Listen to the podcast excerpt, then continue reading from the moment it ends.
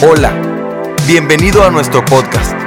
Deseamos que a través de este mensaje tengas un encuentro con Jesús y que tu vida sea animada. Un tema que le, he llamado cristianos avanzados. Cristianos avanzados. Y quisiera que leyera conmigo en Gálatas capítulo 4, versículo 19. Gálatas 4, 19. Dice así, Gálatas 4, 19. Queridos hijos, por quienes vuelvo a sufrir dolores de parto, hasta que Cristo sea formado en ustedes. Está hablando el apóstol Pablo.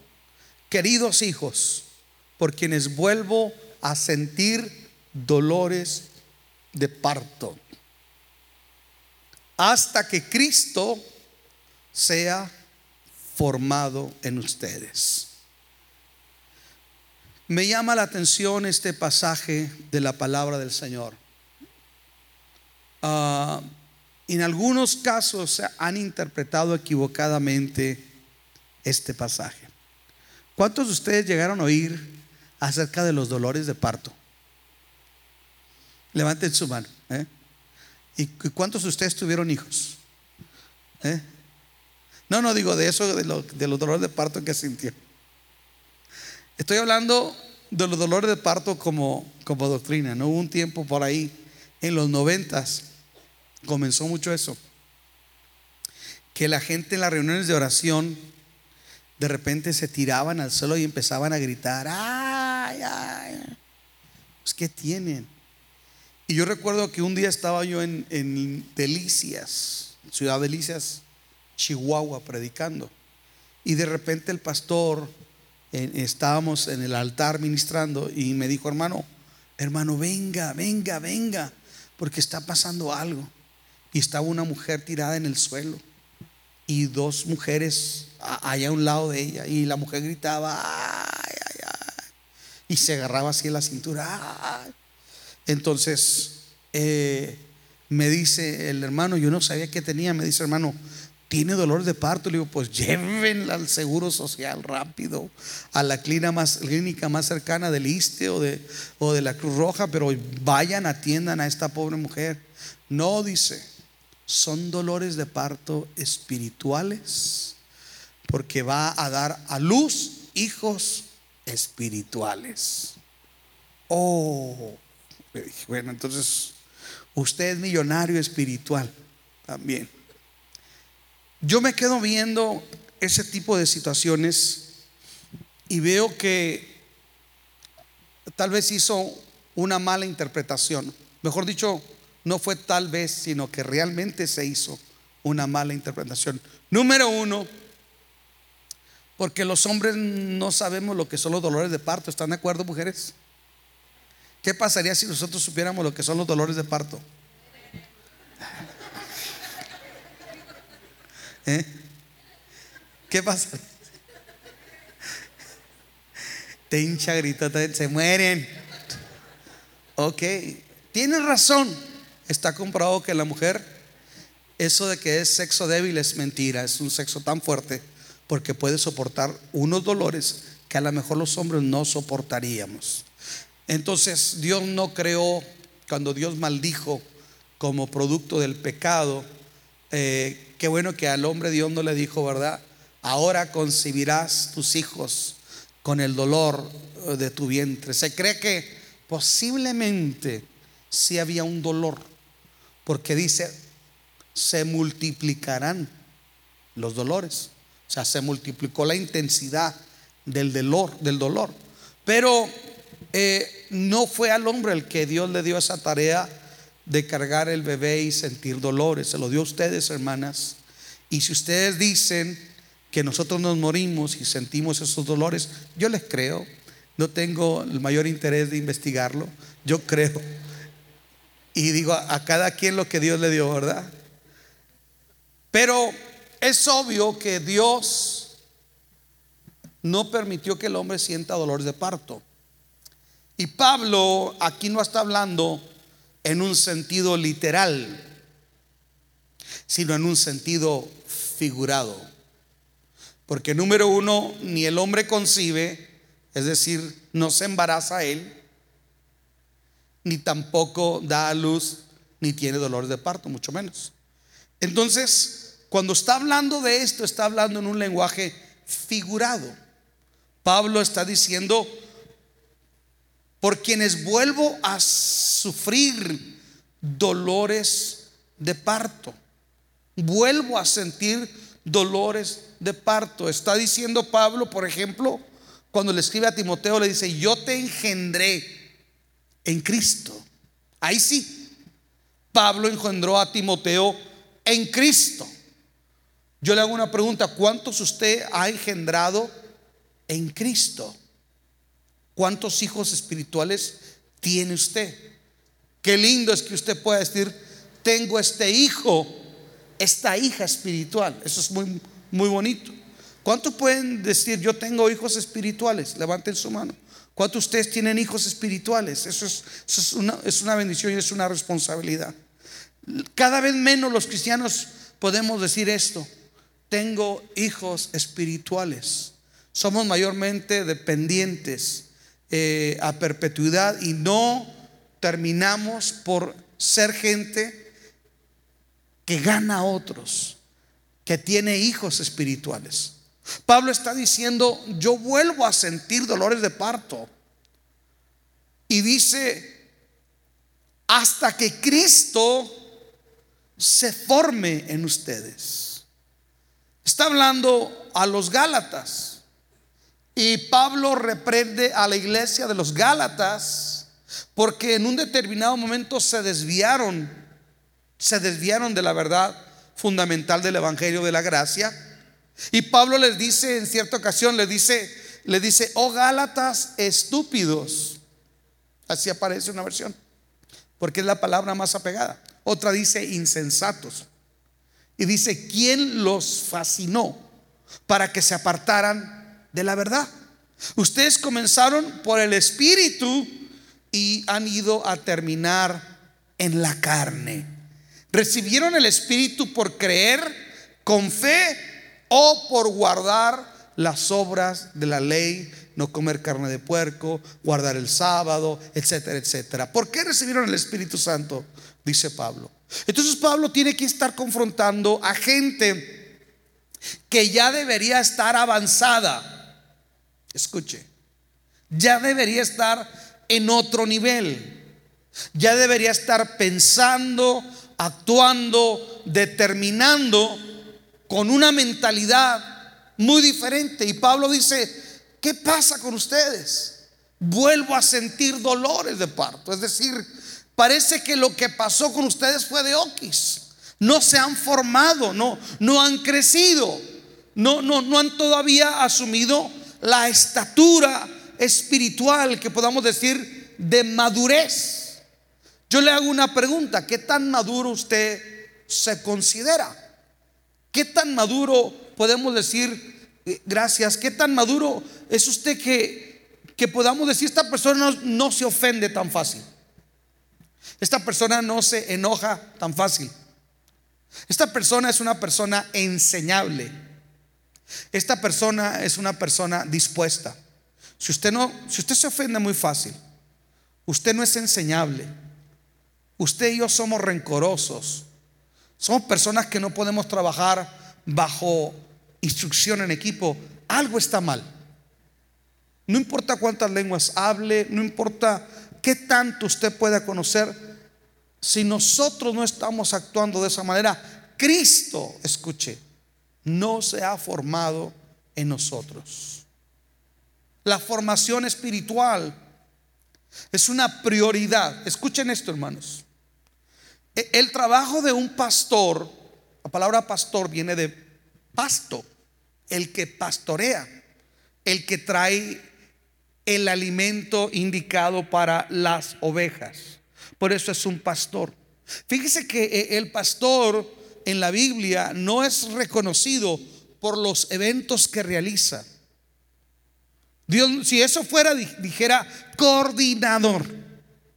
Dios estableció apóstoles, eh, profetas, evangelistas, coordinadores. No, pastores. Porque tiene que traer un alimento que nutra a la oveja y que la oveja sea formada, aplicado al terreno de lo espiritual.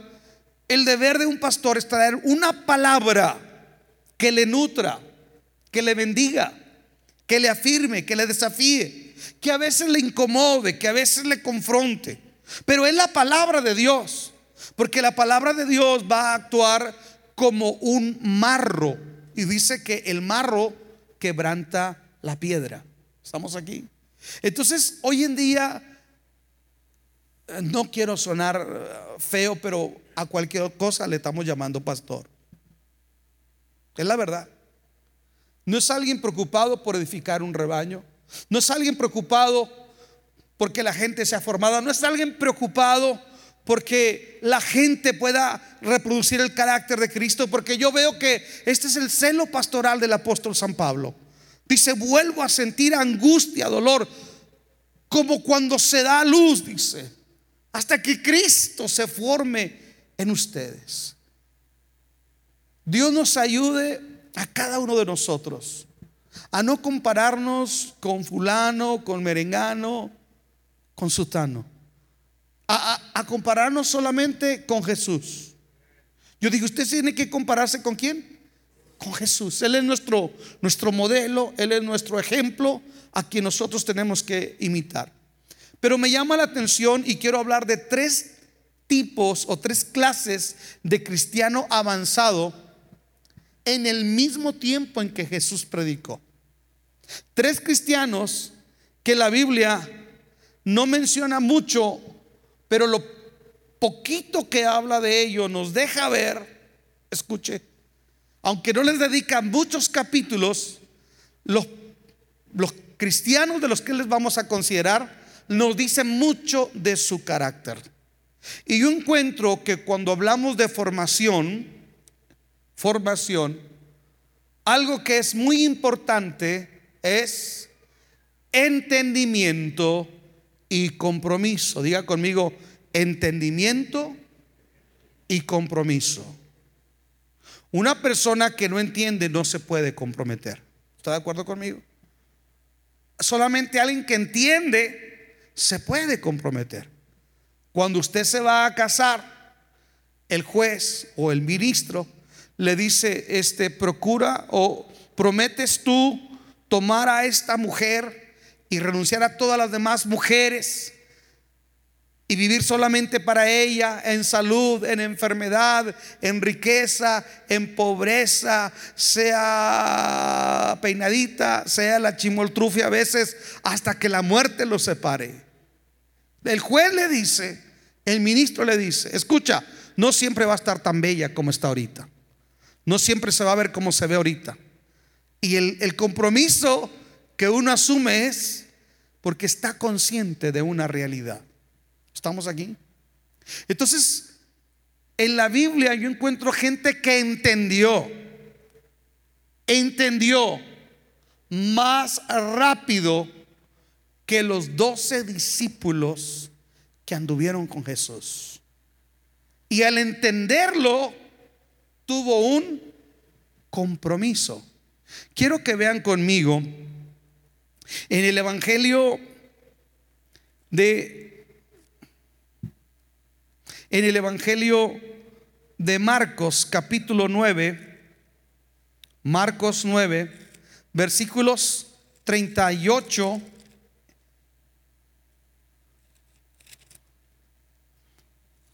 Marcos 9, ¿ya lo tiene ahí? Versículos 38 en adelante.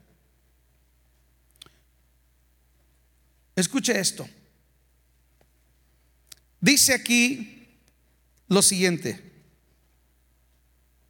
Juan le respondió diciendo, maestro, hemos visto a uno que en tu nombre echa fuera demonios, pero él no nos sigue.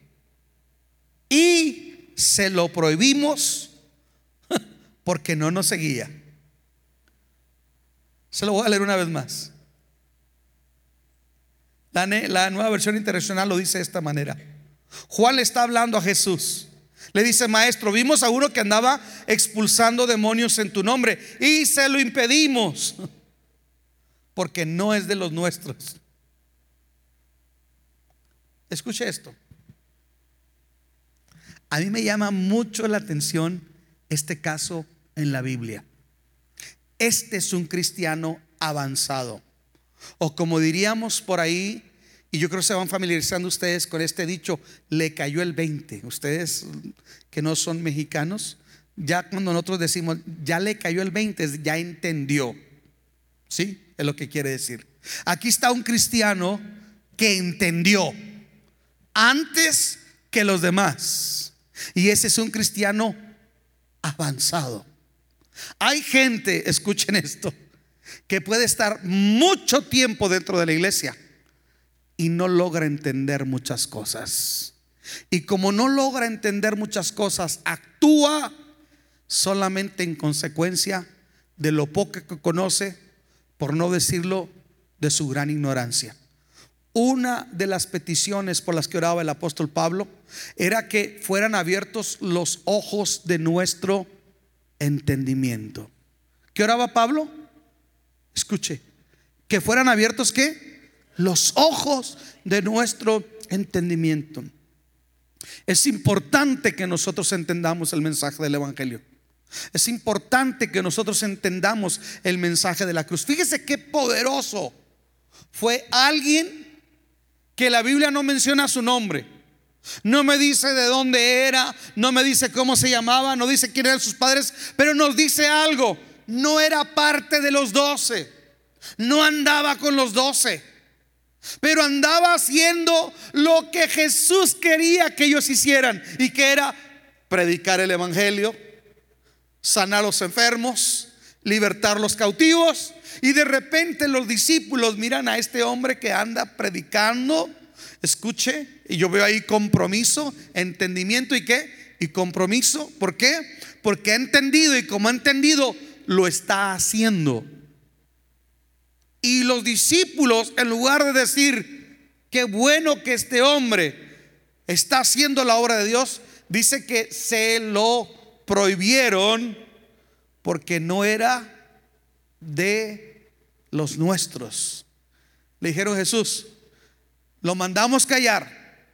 Usted no puede predicar, usted no puede estar, aunque la gente se sane, aunque haga lo bueno, no lo puede hacer. ¿Por qué? Porque usted no anda con nosotros. Mire, esto del orgullo denominacional no es de ahora. Porque aquí yo veo orgullo. Espérate. No importa si estás haciendo algo bueno, el asunto es que no andas con nosotros. Y como no andas con nosotros, tú no eres parte del sindicato, tú no estás licenciado ni facultado para hacer lo que estás haciendo. Yo le hago una pregunta, ¿cómo actúa usted cuando ve otro cristiano que tal vez, tal vez tiene menos que usted? Escuche. Y sin embargo está haciendo otras cosas que ni usted ni yo nos atrevemos a hacer para Dios? ¿Cómo actuamos nosotros? Ahí estamos viendo a este hombre, pero también tenemos que vernos nosotros reflejados en los discípulos. Yo veo un cristiano avanzado. Señor, este hombre no puede seguir hablando, no es parte del grupo, no está facultado. Y vean la respuesta del Señor Jesús. Véanla conmigo. En el versículo 38. Le dice, no puede hablar porque no es uno de los nuestros. Y Jesús le dice, no se lo impidan, versículo 39. No se lo impidan, replicó Jesús. Nadie que haga un milagro en mi nombre puede a la vez hablar mal de mí. El que no está contra nosotros está a favor de nosotros. Les aseguro que cualquiera que les dé un vaso de agua en mi nombre, por ser ustedes de Cristo, no perderá su recompensa. Yo quiero que veamos dos cosas ahí. Hace años, un grupo de pastores, como ahorita en México se está viniendo cada vez más fuerte las leyes antiaborto y muchas leyes muy difíciles, hermano. Hay que orar mucho por México. México está viniendo, se está queriendo ir al extremo, peor que las leyes que ha aprobado Estados Unidos. México está aprobando leyes horribles, hermanos, que atentan contra la familia, contra la vida, contra tantas cosas. Y me invitaron un grupo de pastores. Dijeron, hermano, ¿qué nos aconseja usted frente a la agenda progresista? Y recuerdo que invitaron ellos a un orador muy bueno, el, licenciado Dabdub. Es provide y familia. Él es, es un licenciado y él es católico, pero es un excelente expositor sobre el tema. Y los pastores lo invitaron y yo vi muy bien que trajeran una autoridad en la materia que pueda hablar desde el punto de vista legal, desde el punto de vista psicológico, desde el punto de vista social, sobre el problema del aborto y, y, la diversidad de género y cosas de ese tipo. Entonces, nos dio una conferencia magistral, oramos, y el problema queda que a veces solamente escuchamos algo lindo y nos emocionamos. Entonces me dijeron, hermano, vamos a tener una reunión terminándose. Antes de que venga la reunión en la tarde, me dijeron, queremos que tener una junta para tener como una lluvia de ideas, ¿qué podemos hacer? Y algo que yo les dije a ellos, algunos les movió su teología. Y tal vez a algunos de ustedes les puede incomodar esto. Les dije esto, hermanos, como cristianos, cuando entramos con convicción bíblica en el terreno cívico, de la acción cívica, tenemos que saber que no somos los únicos Déjenme les doy un ejemplo.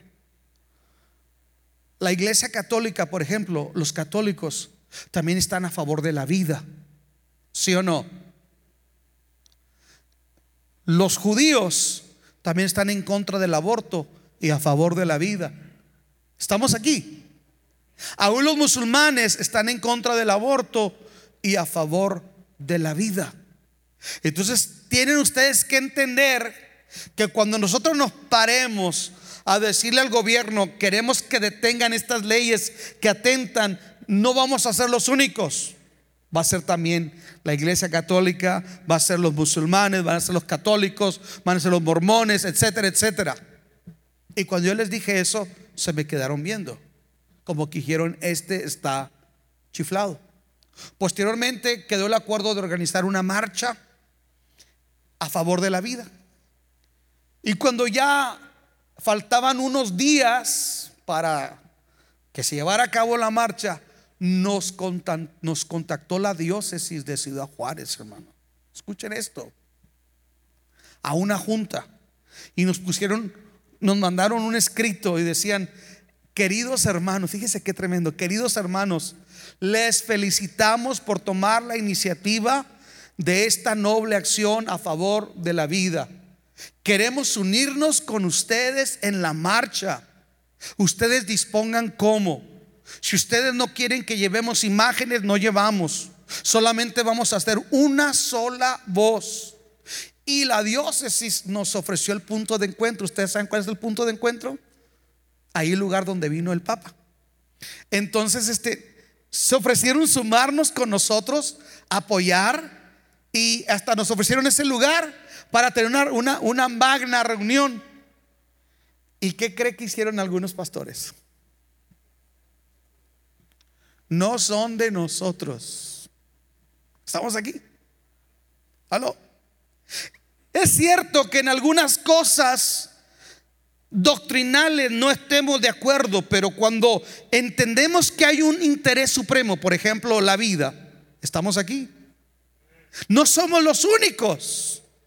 Y déjeme le digo, no, no soy yo, no es usted el único instrumento de Dios para llevar bendición a la humanidad. Usted tiene que entender eso. No somos los únicos. Es más, yo encuentro en la Biblia que los que tuvieron el privilegio del llamado no quisieron asistir a las bodas. Los llamados, los convidados, no quisieron ir a las bodas.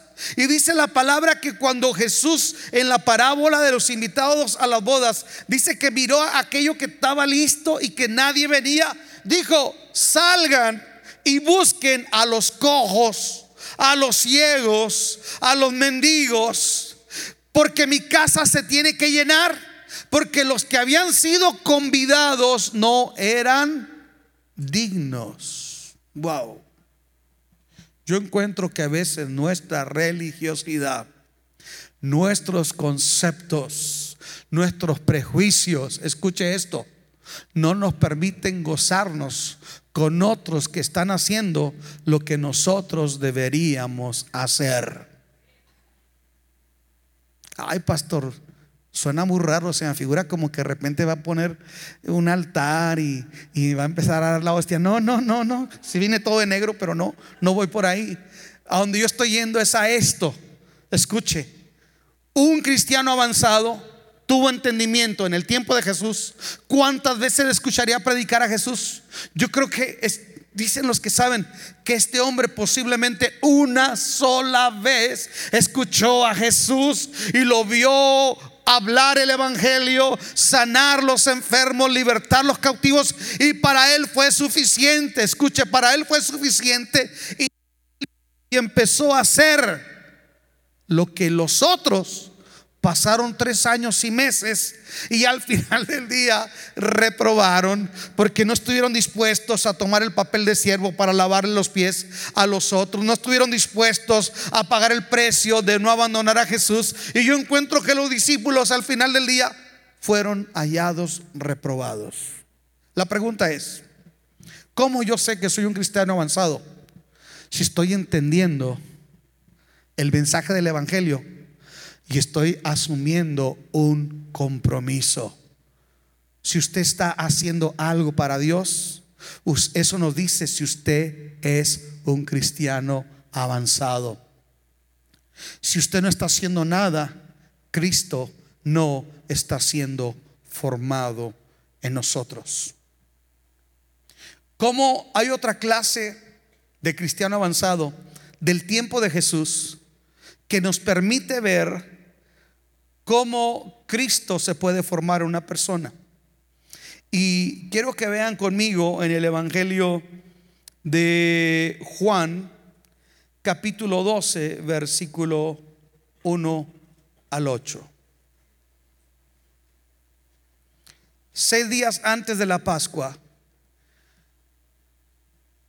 llegó Jesús a Betania, Juan 12, 1, donde vivía Lázaro, a quien había resucitado.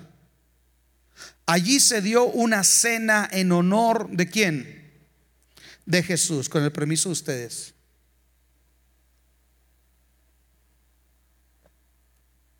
Se dio una cena en honor de Jesús. Marta servía y Lázaro uno de los que estaban a la mesa con él. María tomó entonces como medio litro de nardo puro que era un perfume muy caro, aproximadamente 300 días de salario valía aquel perfume, un año de salario. Y lo derramó sobre los pies de Jesús, secándoselos luego con sus cabellos. Y la casa se llenó de la fragancia del perfume. Judas Iscariote, que era uno, de sus discípulos y que más tarde lo traicionaría, objetó, ¿por qué no se vendió este perfume que vale muchísimo dinero para dárselo a los pobres? Dijo esto no porque se interesara por los pobres, sino porque era un ladrón. Y como tenía a su cargo la bolsa del dinero, acostumbraba robarse lo que echaban en ella. Déjala en paz, respondió Jesús. Ella ha estado guardando este perfume para el día de mi sepultura.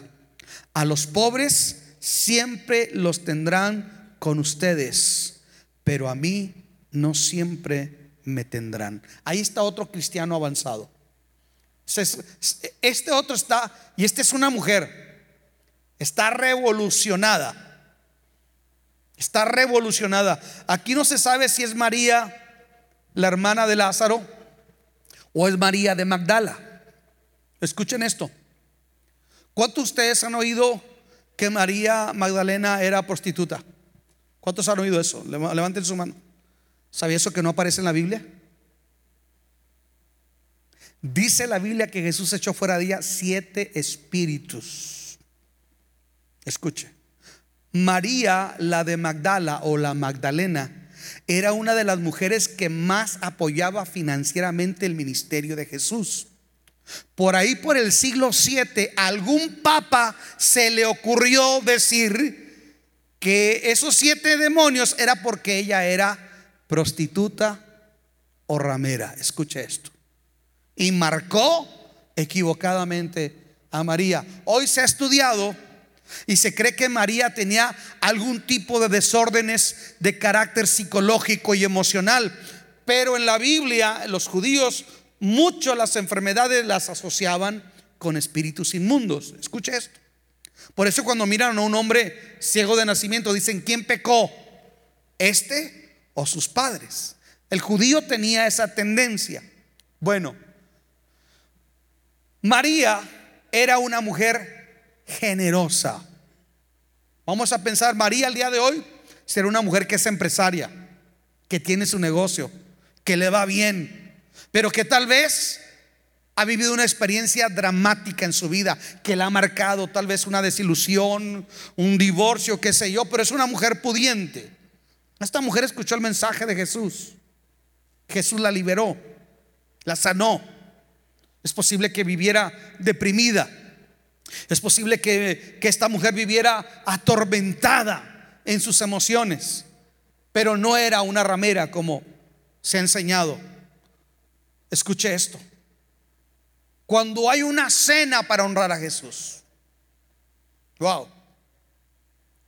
Eso ya nos dice que hay un ambiente de gente espiritual. ¿Por qué? Porque es una cena para honrar a Jesús. Y están ahí todos los que están agradecidos. Se cree que esa cena la organizó un fariseo que había sido sanado de la lepra, Simón el leproso, lo conocían así. Este hombre ha recibido la bendición de Dios y quiere agasajar a Jesús. Es una cena en su honor. Y mientras está toda aquella cena, de repente, inesperadamente, porque la Biblia menciona de repente a María, la de Magdala, y aquí aparece nada más el nombre de María. Pero en ambos casos se menciona que era un perfume de nardo puro importado de la, India, que estaba en un vaso de alabastro y que costaba más de 300 denarios. Entonces cree que es un mismo evento. Escuchen esto. Esta mujer entra y nos deja ver porque ella es una cristiana más avanzada que todos los que estaban ahí. Déjenme les digo por qué. Unos días antes están para bajar a Jerusalén. Jesús les ha estado enseñando a sus discípulos por tres años a qué vino Él, cuál es el propósito de su venida. Y cuando Jesús les dice, ¿saben qué? A nosotros nos enseñaron ese lugar, ahí nos retratamos, donde Jesús llega y mira a Jerusalén. Es donde llegaban y la miraban todos los que la querían conquistar. Ahí llegó Abraham y la miró. Ahí llegaron los patriarcas, la miraron. Ahí llegaron Jesús. Y cuando mira a Jerusalén, dice que afirma su rostro. Y dice, la hora ha llegado en que el Hijo del Hombre va a ser juzgado por los sacerdotes y va a ser entregado en mano de los gentiles y va a sufrir y le van a pegar y lo van a crucificar y lo van a matar. Y cuando Pedro, escuchen esto, Pedro, que había estado tres años escuchando a Jesús, escucha esto, Pedro no ha entendido todavía. Y le dice, Señor, ten compasión de ti. Si te van a hacer esto, ¿para que tú desciendes a Jerusalén? ¿Para qué haces eso? ¿Qué le hace Jesús? ¿Qué le dice Jesús? Apártate de mí, Satanás, porque me eres piedra de tropiezo. Los discípulos Gran parte de su desencanto es que ellos no entendían. Escuchen esto. Ellos miraban en Jesús solamente un caudillo. Se dice que Judas lo miraba como un caudillo que los iba a liberar de los romanos. Y cuando Judas oye que Jesús dice, no señores, hay que amar a sus enemigos, hay que bendecir a los que los maldicen. Si tu enemigo romano te dice que cargues una milla, no carga una milla, ve dos millas, ve la milla extra. Cuando Jesús trae ese mensaje, Judas lo rechaza, porque él quería un caudillo, él no lo entendía. Es más, Pedro, aun cuando Jesús resucita, Pedro no entiende el propósito primero de la muerte y después de la resurrección. Porque le dice, Señor, a restaurar el reino a Israel en este tiempo. En otras palabras, Señor, entonces ya se van a ir los romanos. ¿Se acuerdan que un día Pedro le dice, Señor, nosotros lo hemos dejado todo? Padre, madre, hijos, ¿qué nos va a tocar? Esa es una mentalidad mezquina. Por eso los caminantes de Maús, cuando van ellos tristes y Jesús se les acerca no lo identifican, le dicen, ¿eres tú el único que no sabe lo que pasó aquí? Porque ellos van tristes. Y Jesús les explica el propósito del Mesías, de lo que decían los libros de la ley, lo que decían los profetas, de que el Mesías tenía que venir, iba a libertar a los cautivos, y cierto, iba a sanar a los enfermos, pero también iba a tener que morir. Y ellos no lo entendían. Escuche, sin embargo, gócense mujeres. Esto nos enseña a nosotros porque la iglesia regularmente la mujer es la que saca adelante el ministerio de las iglesias. La mujer tiene una sensibilidad espiritual muy diferente a la del hombre. A veces los hombres no entendemos. Ahí está la mujer rogándole, ándale viejo, vente a la iglesia. No, vete tú. La mujer entiende más rápido. Esta mujer entendió que Jesús, escuchen esto, era mucho más que un gran maestro de la oratoria. Jesús era mucho más que un hacedor de milagros. Jesús era mucho más que alguien que multiplicaba los peces, los peces o que callaba a los maestros de la ley. Jesús era mucho más que eso. Ella pudo mirar y entender que Jesús tenía que morir. Por eso cuando ella derrama el perfume, lo derrama como se derramaba sobre un cuerpo inerte de alguien que había muerto. Cuando esta mujer hace ese acto, está haciendo un acto profético. Le está diciendo a Jesús, yo sé a lo que tú veniste. Yo sé por qué te envió el Padre. Aquí está el perfume para prepararte para tu sepultura. Porque escucha, hay mucha gente que quiere un Cristo sanador. Quiere un Cristo que le supla. Quiere un Cristo que le quite la bronca. Pero no quiere un Cristo que muere en la cruz por ellos. Porque no quieren el Cristo que tiene que cargar la cruz. No sé si me está entendiendo. Ella es un cristiano avanzado porque ella está yendo más allá. Ella no está viendo la cena solamente. Ella está viendo a Cristo derramando hasta la última gota de su sangre. Ella está viendo a Cristo como el Salvador. Estamos aquí. Y fue una mujer, hermanos. Una cristiana avanzada. Yo le decía cuando tomé este lugar, que mínimo dos, tres veces al día tenemos que hacer un alto y decir, Dios es bueno. Él salvó mi alma. Porque si usted pierde de realidad a Jesús como el Salvador, escuche, si usted pierde la realidad, Jesús nos salvó. Y Jesús me alcanzó. ¿Lo alcanzó usted? ¿Para qué? Para que otros también sean salvos. Esta mujer fue alguien que pudo entenderlo, pudo comprenderlo y actuó en consecuencia de eso. Y cuando esta mujer ve el precio tan grande que Jesús va a pagar, ella entiende, escuchen esto, ella, la gente que ha entendido, esta es una señal, lo da todo por la causa de Jesús. No se detiene nada, no se reserva nada, lo da todo por la causa de Jesús. Luis Nuestro hermano Luis Torres el otro día nos predicó de este pasaje y nos lo ilustró. Cómo la mujer derrama todo el perfume. No se queda dando unas gotitas, no se queda dando unas cuantas eh, pasaditas de perfume, no. Dice que lo derrama el perfume sobre el Señor. Escuche, cristianos avanzados son cristianos que saben darse todo por el Señor. ¿Aló? ¿Por qué no avanza el Evangelio? Porque hay cristianos que no han entendido, no han valorado lo que Jesús hizo en la cruz y como no lo han valorado, ellos mismos se reservan áreas de su vida y dice, en esta área entra Jesús, pero en esta otra no entra.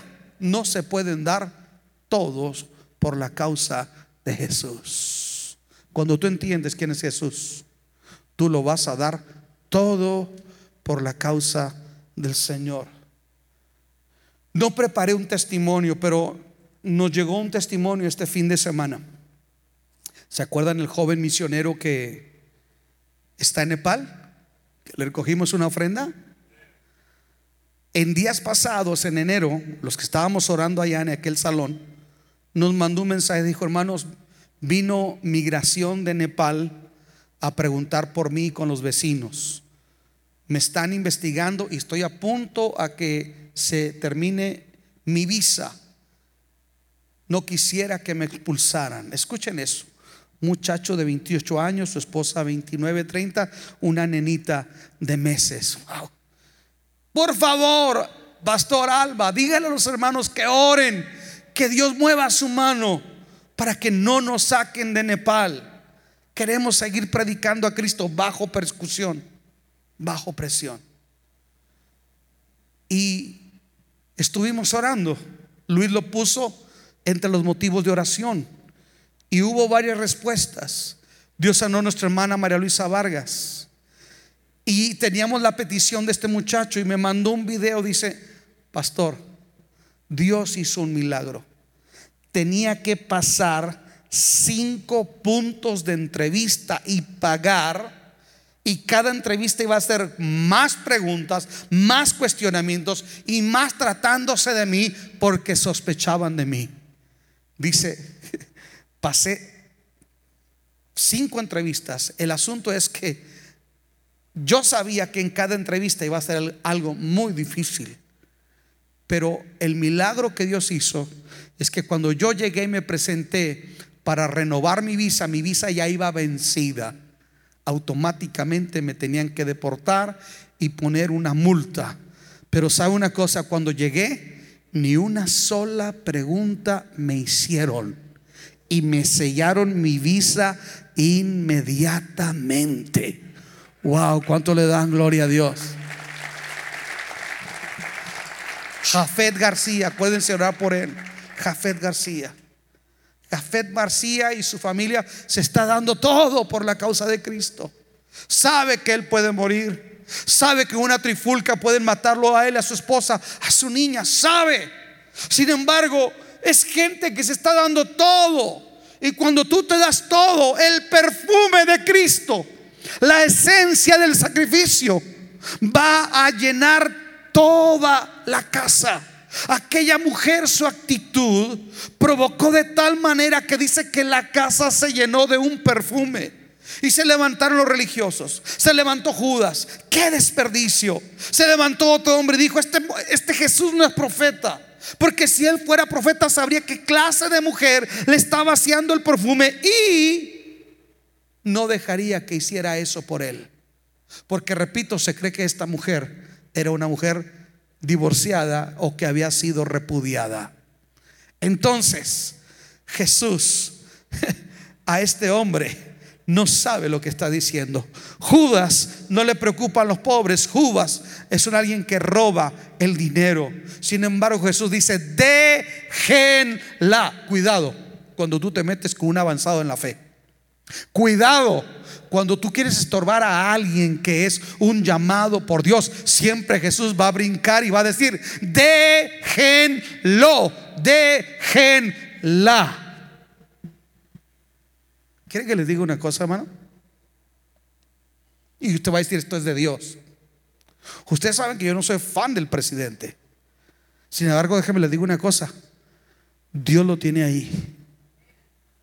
Como nadie, como nadie ha defendido los derechos de libertad religiosa del cristianismo, como nadie está defendiendo, hermano, a Israel, como nadie se ha levantado para decir, tenemos que volver a meter a Dios en la escuela, como nadie. Escuchen, yo sé que no es perfecto, yo sé que tiene mil cosas tremendas, pero Dios lo puso ahí. Por eso todo esto que nosotros vimos, Dios se levanta y dice, déjenlo. No sé si me están entendiendo.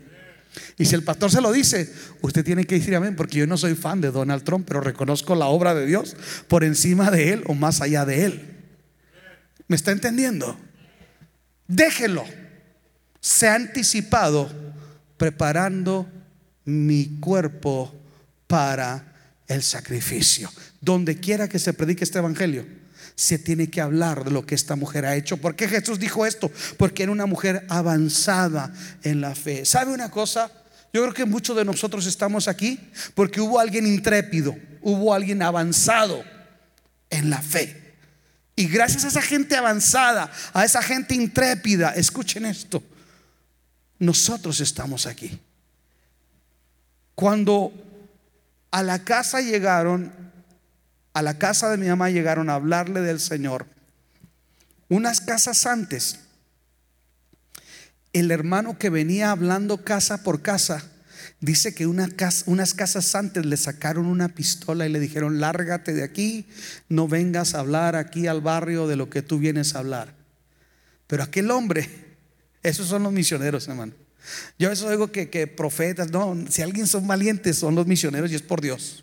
Mira a ver profetas correr asustados, pero uno, un, misionero enviado por Dios, hermano, no le importa. Aquel hombre siguió siguió, siguió. Unas casas más adelante estaba la casa de los salva.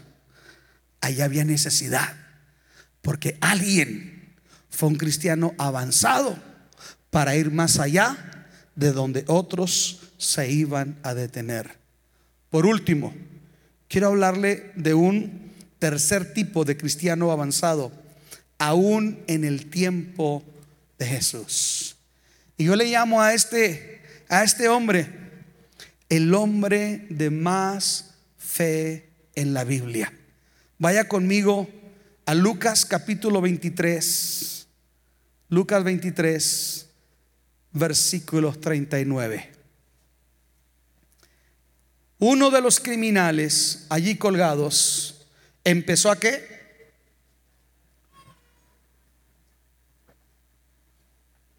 Uno de los criminales colgados allí empezó a insultarlo. ¿No eres tú el Cristo? Sálvate a ti mismo y a nosotros. Pero el otro criminal lo reprendió. Ni siquiera temor de Dios tienes, aunque sufres la misma condena. En nuestro caso, el castigo es justo, pues sufrimos lo que merecemos por nuestros delitos. Este, en cambio, no ha hecho nada malo. Hasta ahí yo veo algo hasta cierto punto natural, pero viene algo sorprendente. Luego dijo, Jesús, acuérdate de mí cuando vengas en tu reino. Y la respuesta de Jesús fue, te aseguro que hoy estarás conmigo en el paraíso, le contestó Jesús. Escuchen, para mí este hombre es el hombre de mayor fe en la Biblia. El hombre de mayor fe en la Biblia. Déjeme le digo por qué. ¿Quién podrá poner su confianza en alguien que está a punto de morir. ¿Quién podrá poner su confianza en alguien que va a venir, va a morir, escuche, desnudo, injuriado, despreciado por toda la gente? Las mismas autoridades civiles y las autoridades religiosas lo han considerado alguien maldito por Dios. todo mundo se burla de él. Todo mundo se para simplemente para decirle, ea, ea, a otro salvó, sálvate a ti mismo. Este hombre pone su confianza en una masa de sangre colgando de una cruz. Para mí, este es uno de los hombres de mayor fe en la Biblia y le voy a decir por qué. Porque ese es el lado más inatractivo de Jesús. Porque confiar en el Jesús que echa fuera los demonios, que calma la mar, la tempestad, que multiplica los panes, los peces, el Jesús que hace milagros, que resucita a los muertos, es fácil confiar en ese Jesús. Pero yo veo aquí a Jesús, como lo dijo Isaías 53, como raíz de tierra seca. No hay parecer en él, ni hermosura le veremos, y sin atractivo para que nosotros le deseemos. Deténgase ahí. Mucha gente se aparta del Señor por dos cosas. Una, le vendieron una teología muy barata que era una utopía, no era el Cristo, no era el verdadero evangelio. Y cuando vienen los problemas, se desanima porque le valieron una falsa esperanza. ¿Estamos aquí?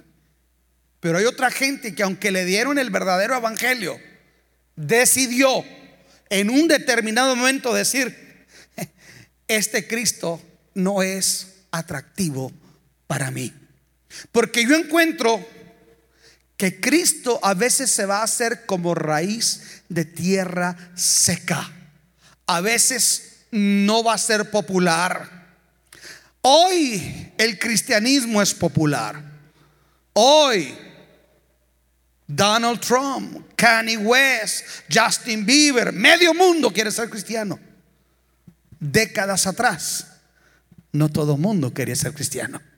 Y hubo gente que se sostuvo en medio de un ambiente hostil amando a Jesús. Fueron despreciados, les hicieron bullying. Escucha esto. hay gente que cuando aparece esa faceta de Jesús aplicándolo a nuestra vida, es un Cristo al cual tú no vas a sentir. No vas a sentir orar. Sin embargo, en lo profundo de tu espíritu te dice, dobla tus rodillas y ora. Un Cristo que para ti no va a ser atractivo meterte la mano y para ofrendar y para diezmar, porque lo que tú estás viviendo en el momento te dice que no te alcanza y si te desprendes de eso, menos te va a alcanzar. Ese es un Cristo inatractivo como raíz de tierra seca. Un Cristo que a veces has orado, has sido fiel, has servido a Dios y sin embargo, con todo y todo en su soberanía, Dios permite que pases por una racha difícil, sea económica, sea emocional, por un desierto espiritual. Pero eso no quiere decir que aunque ese Cristo inatractivo no sea agradable a tus ojos, no quiere decir que ese Cristo cambie en esencia. Este hombre no mira una masa de sangre. Por eso es un cristiano avanzado. No mira solamente un mártir. No mira un hombre semidesnudo. No mira, no mira un anatema colgado sobre una cruz. Él puede ver más allá al Rey de Reyes y Señor de Señores. Wow. Yo no sé cuántos de ustedes, más allá del problema, en lugar de, relegar, de renegar, dicen, Cristo sigue siendo el rey. Si Cristo sigue sentado en su trono. Si Cristo sigue teniendo el control. Alguien diga amén. Cristo sigue siendo el Señor de mi vida. Aquel hombre le dice, Señor, tú sigues siendo el rey. Acuérdate de mí cuando vengas en tu reino. ¿Sabe cuál es el problema de nosotros? Que le quitamos la corona a Jesús cuando nos llega la adversidad. Y lo tratamos como alguien que nunca nos hubiera hecho bien. Y lo tratamos como alguien que no se hubiera manifestado en nuestra vida de una manera tan especial. Yo, que estoy, yo estoy aquí para decirle, aunque ahorita no sientas buscarlo, aunque no vivas el momento más placentero de tu vida, Él sigue siendo tu rey. Yo dije, Él sigue siendo tu rey. Él sigue siendo Señor. Alguien diga amén. Por eso son tres cristianos avanzados. Este hombre no solamente miró el mártir, vio a un Cristo que se levantaba de entre los muertos y que iba a entrar en el reino, allá en el cielo. Por eso le dijo, acuérdate de mí cuando vengas en tu reino. Cristo dice, perdón, Pablo dice que él ora que Cristo sea formado en nosotros. Estos cristianos sobresalieron no por lo que otros dijeron, sino por lo que ellos hicieron. Yo quiero invitarlo el día de hoy a que usted haga un alto en su vida, se detenga un momento y vamos a pensar qué tanto Cristo está siendo formado en nuestra vida. Cierre sus ojos un momento. Cierra tus ojos un momento.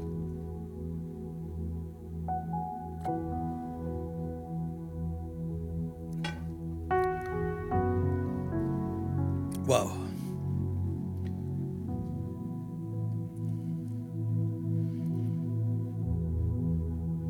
Hombre que no tuvo que escuchar tanto para obedecer. Una sola vez le escuchó y fue suficiente para decidir dedicar su vida para servir al Señor. La Biblia no dice cómo se llama, solamente dice que los mismos discípulos lo quisieron callar, pero Jesús lo defendió. Una mujer que entendió, que Cristo tenía que derramar su sangre en la cruz. Y que Cristo se iba a dar todo. Por eso ella también tenía que darse todo. No podía reservarse nada de ese perfume. ¿Qué te está reservando tú? Que no se lo estás dando al Señor. El buen ladrón no le quitó la corona a Jesús, porque lo que él estaba viviendo no era placentero. Por eso Juan el Bautista, cuando está en la cárcel y duda, porque en la, en la adversidad solemos dudar, en los problemas del hogar, en los problemas financieros, solemos dudar de que Dios está con nosotros.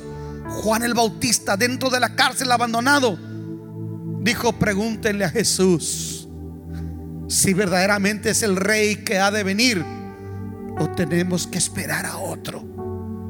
¿Por qué pensó eso?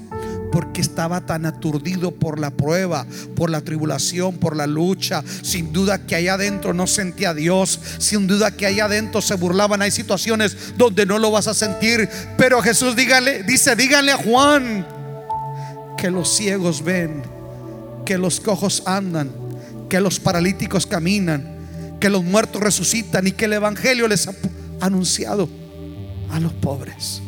Díganle que todavía tengo mi corona. Que cuando algo en el hombre cambia, en Dios nada cambia. El hecho que tú estés viviendo algo que no es placentero, no quiere decir que Dios no esté en control. Y si tú le quitas la corona porque no sientes, porque no te gusta el momento que estás viviendo. ¿Sabes una cosa? Cristo no ha sido formado. Eres un cristiano almático, emocionista. Actuarás desde lo que sientas y no desde lo que crees. Cuando Cristo se forma en ti y en mí, no importa lo que sintamos, lo que veamos alrededor, lo vamos a ver como es lo que Él es. Él es rey, Él es Señor. Y vamos a decir, como dijo aquel hombre, aunque la higuera no florezca, aunque falte el producto del olivo, aunque las vacas no den su mantenimiento, aunque te esté faltando ahorita ciertas cosas, hermano, dijo Habacuc, con todo yo me gozaré en el Señor. Levanta tus manos al cielo un momento. Deseamos que Dios haya hablado a tu vida de una forma especial. Si deseas saber más sobre este ministerio, visita nuestra página www.canticonuevo.tv y nuestras redes sociales Cántico Nuevo EP. Y recuerda, tus mejores días están por venir.